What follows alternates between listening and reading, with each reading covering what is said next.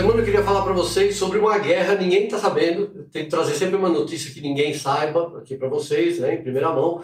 Uma guerra que está acontecendo encarniçada, talvez uma das piores que eu lembro na história da TV aberta brasileira.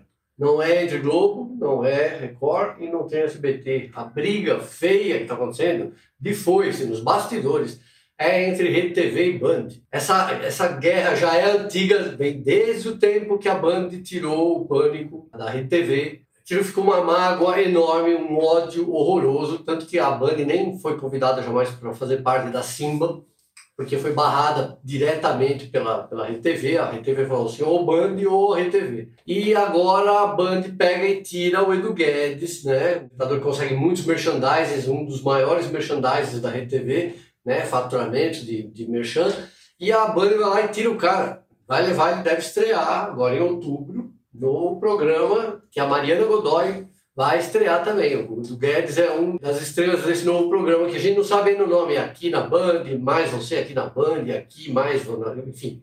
Mas essa guerra está acontecendo. Aí o que eu apurei foi que essa semana, o chefe Eric Jacan teve uma conversinha ali na direção, na, semana passada, que estava descontente, que estava pensando em sair, estava desanimado, estava cansado, e ele acabou ganhando um outro programa na Band. Vai ter um novo programa na Band em breve. Talvez para esse ano aqui, vai chamar Minha Receita. Terceiro programa dele. Na verdade, o que aconteceu foi que eu, segundo apurei, uns emissários da RTV foram sondar o Jacan em contrapartida, você entende? Como para devolver, já que você tirou o Edu Guedes da gente, a gente vai tentar tirar o Jacan de vocês. E isso está acontecendo em várias, vários níveis, em várias, vários funcionários.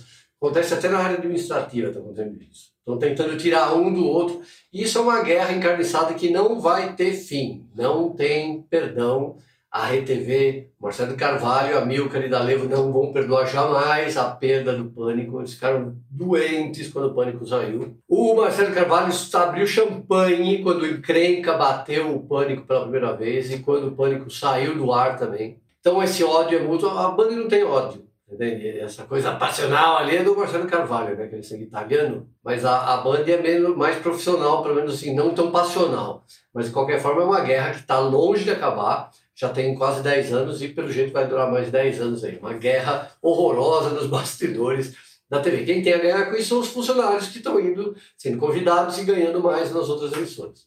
Né? Então tá bom, é isso a história dessa semana aqui, a guerra, pé de guerra, TVs em pé de guerra. Bom, semana que vem eu volto, se tudo correr bem.